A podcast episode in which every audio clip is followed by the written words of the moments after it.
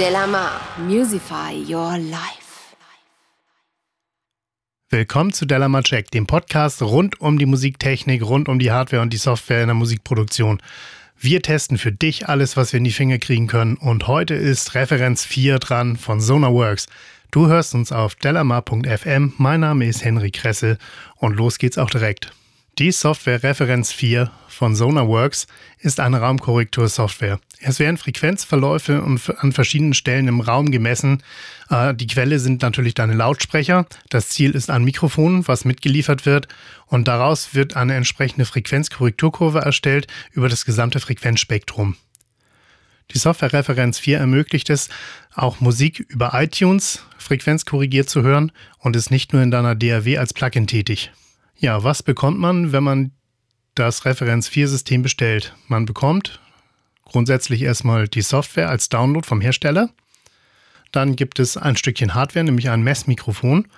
Äh, wer Messmikrofone kennt, weiß, dass die so ihre Tücken haben können und aufgrund dessen ist auf der Sonarworks-Seite für jedes Mikrofon, was die rausschicken, ein spezielles Profil hinterlegt, was man in die Software laden muss. Ja, wenn man das Ganze runtergeladen hat, dann braucht man noch die Lizenz. Die Lizenz, die gibt es entweder per E-Mail oder in der Schachtel, wenn man es dann als ähm, Box kauft. Die Lizenzierung funktioniert als Challenge Response. Das bedeutet, du gibst die deine Seriennummer auf der Webseite ein, bekommst einen Code. Den Code gibst du in der Software ein beim Starten und ähm, dann wird wieder ein Code generiert, den schickst du an, an SonarWorks zurück. Das Ganze geht alles online über den Webbrowser.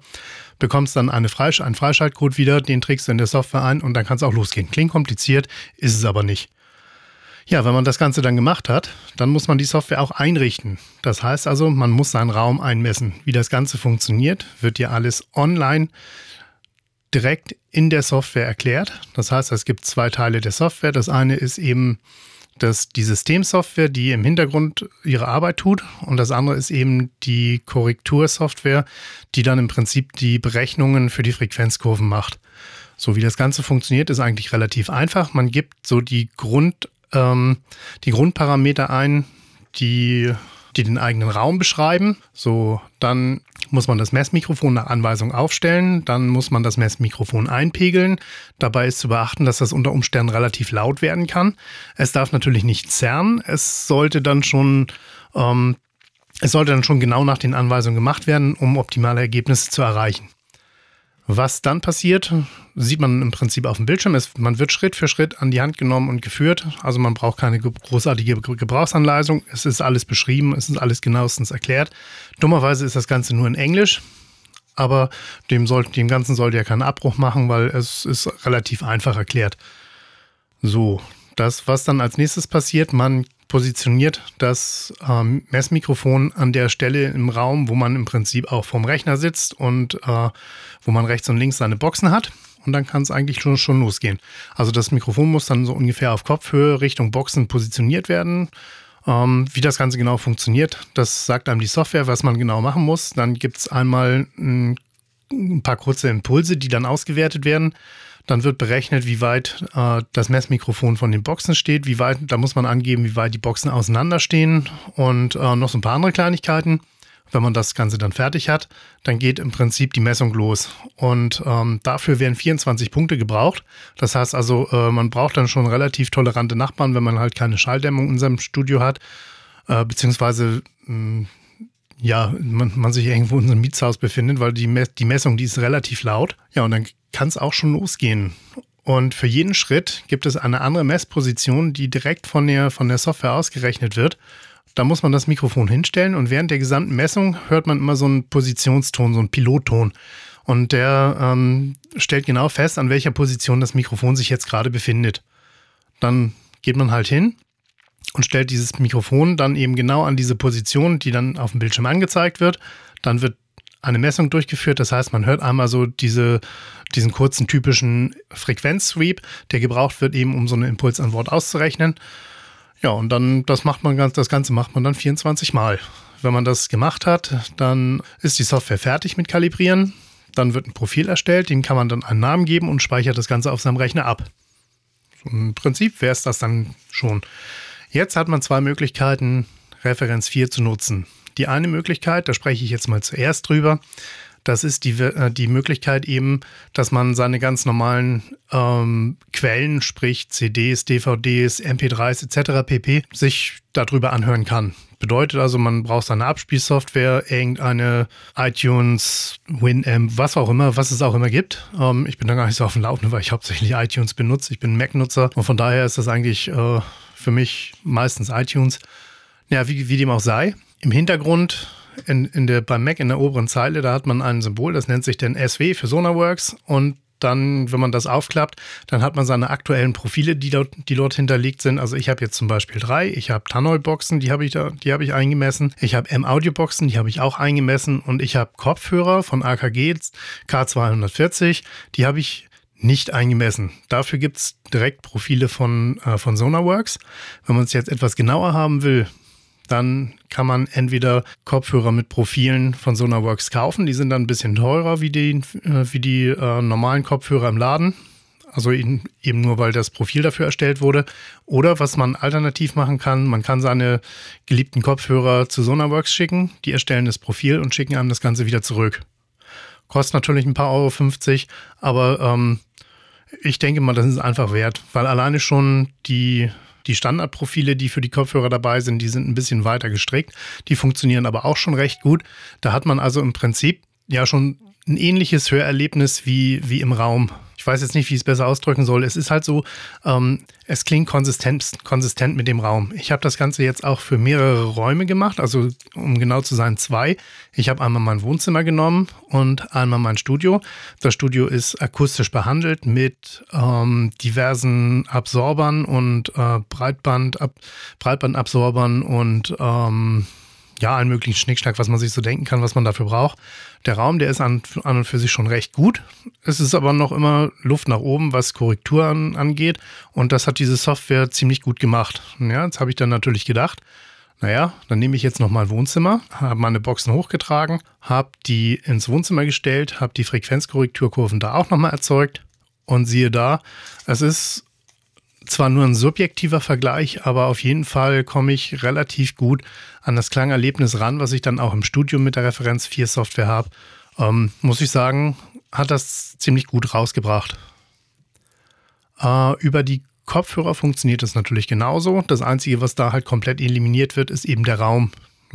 Ich habe da ja nur einen minimalen Raum zwischen den Kopfhörermembranen und den Ohren und ähm, ja, der fällt dann halt flach. Also da da ist die Kurve natürlich auch etwas einfacher gestaltet und äh, vermutlich nicht, ist das Ganze nicht so, so äh, aufwendig und kompliziert.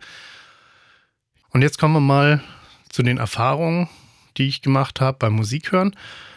Also beim reinen Musikhören da habe ich meine ganzen Referenztracks genommen, die ich ziemlich gut kenne und wie ich, wo ich genau weiß, wie die klingen müssen, wie sich der Bassbereich anhört, wie sich die Höhen anhören, wie sich die Details in dem Song anhören und so weiter. Da weiß ich das alles ziemlich, ziemlich genau und die habe ich halt mal zum Testen herangezogen.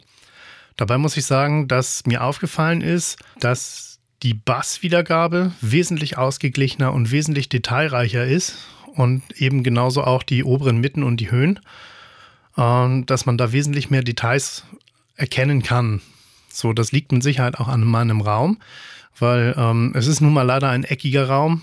Ich habe wenig Chancen, irgendwie den Raum rund zu bekommen oder, oder in eine, irgendeine andere Form zu bringen. Nun, nun denn, also die stehenden Wellen, die dieser Raum produziert, die hatten, die werde ich natürlich damit mit dieser Raumkorrektursoftware nicht wegkriegen, aber ich werde sie, ich werde das Ganze, hm, weil es auch eine Laufzeitkorrektur beinhaltet, werde ich das an der Abhörposition, wo ich normalerweise sitze, Musik höre bzw. mische, ähm, wird das natürlich etwas optimiert, dass man eben genau an dieser Stelle dann nicht im Nulldurchgang von, äh, von der Sinuskurve sitzt, sondern irgendwo, irgendwo möglichst auf den Peaks. Ja, das wird offensichtlich erreicht. Also zumindest ist mir da jetzt nichts unangenehm aufgefallen, dass ich irgendwelche Frequenzen nicht oder zu laut gehört habe. Also das ist dann in dem Fall sehr ausgeglichen. Beim Mixing, da ist das Ganze auch alles bezogen eben auf den Abhörpunkt, wo ich dann eben genau da, wo ich dann sitze, da, wo meine Ohren sind. Und ähm, da ist aufgefallen, dass eben, dass man wesentlich mehr Details im Bass- und im Subbassbereich rausarbeiten kann, als wie das vorher, vorher in dem Raum halt die, möglich war. Und ähm, ja, eben diese ganzen, diese ganzen kleinen Details, die es da dann zu beachten gibt, die kommen da wesentlich besser heraus. Also man kann auch besser mit der Tiefenstaffelung arbeiten. Man kann auch vor allen Dingen wesentlich besser mit, mit, dem, äh, mit, mit maskierten Frequenzen arbeiten. Also bedeutet, man, man hört das wesentlich eher, dass irgendwelche Sachen sich ins Gehege kommen. Und das kann man wesentlich besser, wesentlich besser beurteilen dann. Ähm, das Stereobild an sich, das klingt wesentlich aufgeräumter und das ist dann nachher auch, wenn ich mir die Sachen auf meinen Referenzanlagen anhören, also anhöre, zum Beispiel äh, mein Auto, das ist ein, mit einem meiner Referenzen, wo ich dann sage, so, okay, wenn das da gut klingt, dann klingt es überall gut. Und ähm, das habe ich da also relativ problemlos schaffen können. Ja, was gibt es sonst noch zu sagen? Die Software bietet noch einige Profile, die halt berühmten Abhörmonitoren geschuldet sind. Äh, zum Beispiel den Yamaha NS, NS10s, also NS10. Die sind als Profil dahinterlegt und wenn man die mal aufmacht und reinlädt, dann emulieren die im Prinzip äh, über die eigenen Boxen den Frequenzgang eben genau dieser, dieser Lautsprecher. Funktioniert auch recht gut. Ich kann jetzt aber dummerweise mangels, ähm, mangels Originalmonitore kann ich halt eben diesen Test nicht wirklich beurteilen. Was aber aufgefallen ist, wenn man seinen Grundmix mit dieser Simulation der NS10s macht und dann auf die äh, eigene Boxenkalibration wieder umschaltet, dann hat man schon mal einen sehr, sehr ausgewogenen Klang und das klingt von sich an sich schon mal sehr, sehr gut. Ähm, das heißt also, man hat weniger Arbeit und man hat ein sauberes Mittenbild und äh, das funktioniert. Also, das ist eine, ein heißer Tipp, den man dann wie man da rangehen kann. Wenn man sich jetzt nicht sicher ist mit dem Stereobild, dann schaltet man das auf die NS10s um und wenn es da gut klingt, dann klingt es eigentlich fast überall gut. Ja, dann gibt es natürlich noch die Mitbewerber, über die wollen wir natürlich auch sprechen. Was ich sagen muss, der Mitbewerber, den ich selbst jahrelang benutzt habe, das ist äh, das ARC2-System von IK Multimedia. Äh, da ist mir aufgefallen, es gibt natürlich da auch ein Messmikrofon mit, wenn man das, wenn man die Software kauft. Es gibt auch ein Mikrofonprofil mit, aber das ist halt ein Profil für ein, eine Sorte Mikrofone, also nicht pro Mikrofon, wie das eben bei Sonarworks der Fall ist. Die haben ihre Mikrofone alle einzeln eingemessen und eben genau dieses Profil für dein Mikrofon, was du dann erhalten hast, das kannst du dir bei Sonarworks runterladen. Das ist natürlich dann bei ähm, IK Multimedia leider nicht so. Im Prinzip funktioniert die Software von IK Multimedia genauso. Das heißt also, man, man muss seinen Raum einmessen. Wie viele Messpunkte man da benutzt, das ist einem selbst überlassen. Das Einzige, was halt blöd ist, es gibt keine definierten Punkte, äh, so wie bei Sonarworks, wo, wo man eben das Messmikrofon hinstellt. Also das, äh, das Arc 2, das nimmt halt alles, was, wo man das Mikrofon hinstellt, das ist dem völlig egal. Und jetzt kann man sich mal überlegen, was, was dann halt äh, genauer ist. Also es gibt auch beim Arc 2 keine, keine Angabe, wie weit die Boxen auseinanderstehen und wie weit äh, der Kopf von, von der Mittellinie der Boxen entfernt ist. Und ähm, ja gut, da kann man sich jetzt halt überlegen, funktioniert das da im Hintergrund genauso, dass eben über, ein, über eine Laufzeit dann berechnet wird, wo die Boxen stehen oder wie auch immer? Ja, es funktioniert, aber ich habe festgestellt, dass ich immer leicht andere Frequenzkurven daraus kriege, je, je öfter ich die Kalibration mache. Also be bedeutet, ich nehme acht Messpunkte, da ist die Kurve, sieht die Kurve ein bisschen anders aus. Ich nehme 24 Messpunkte, sieht die Kurve ein bisschen anders aus. Ich mache die Kalibration komplett nochmal, wieder 24 Messpunkte, Kurve sieht wieder ein bisschen anders aus, weil ich eben nicht die Mikro, äh, nicht die, das Mikrofon nicht immer an die gleichen Punkte stelle. So, dann habe ich das mal ausprobiert, habe mir halt immer Markierungen gemacht, wo ich das Mikrofon hingestellt habe äh, beschriftet, welcher, welcher Messpunkt das jetzt gerade ist. Also wenn man dann richtig, richtig viel Aufwand treibt, dann kriegt man auch halbwegs konsistente äh, Ergebnisse dann hin. Funktioniert auch, aber ist wesentlich, der Aufwand ist wesentlich höher und das muss ich sagen, das hat Sonarworks halt ein bisschen geschickter gelöst. Vom Klang ja, also von Klang kann man ja eigentlich nicht sprechen, weil es sollte ja eigentlich auch klangneutral sein.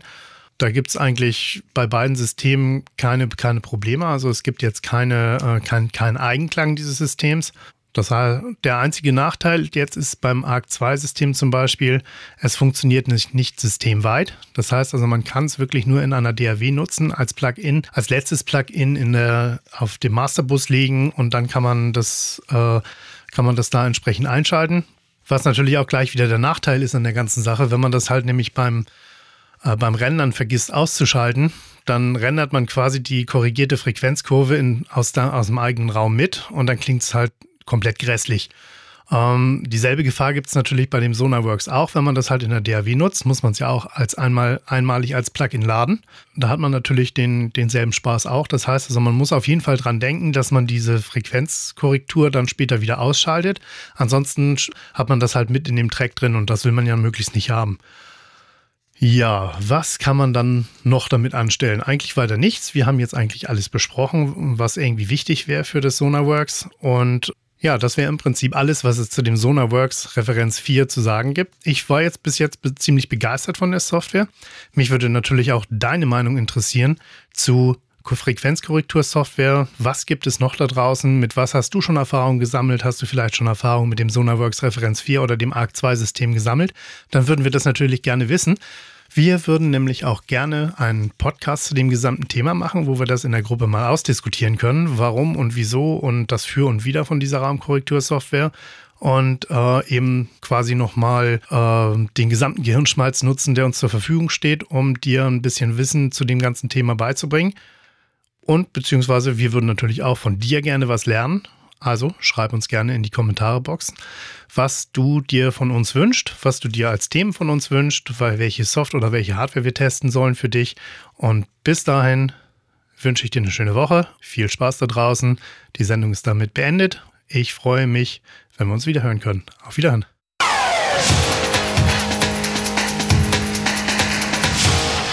Delamar, Musify Your Life.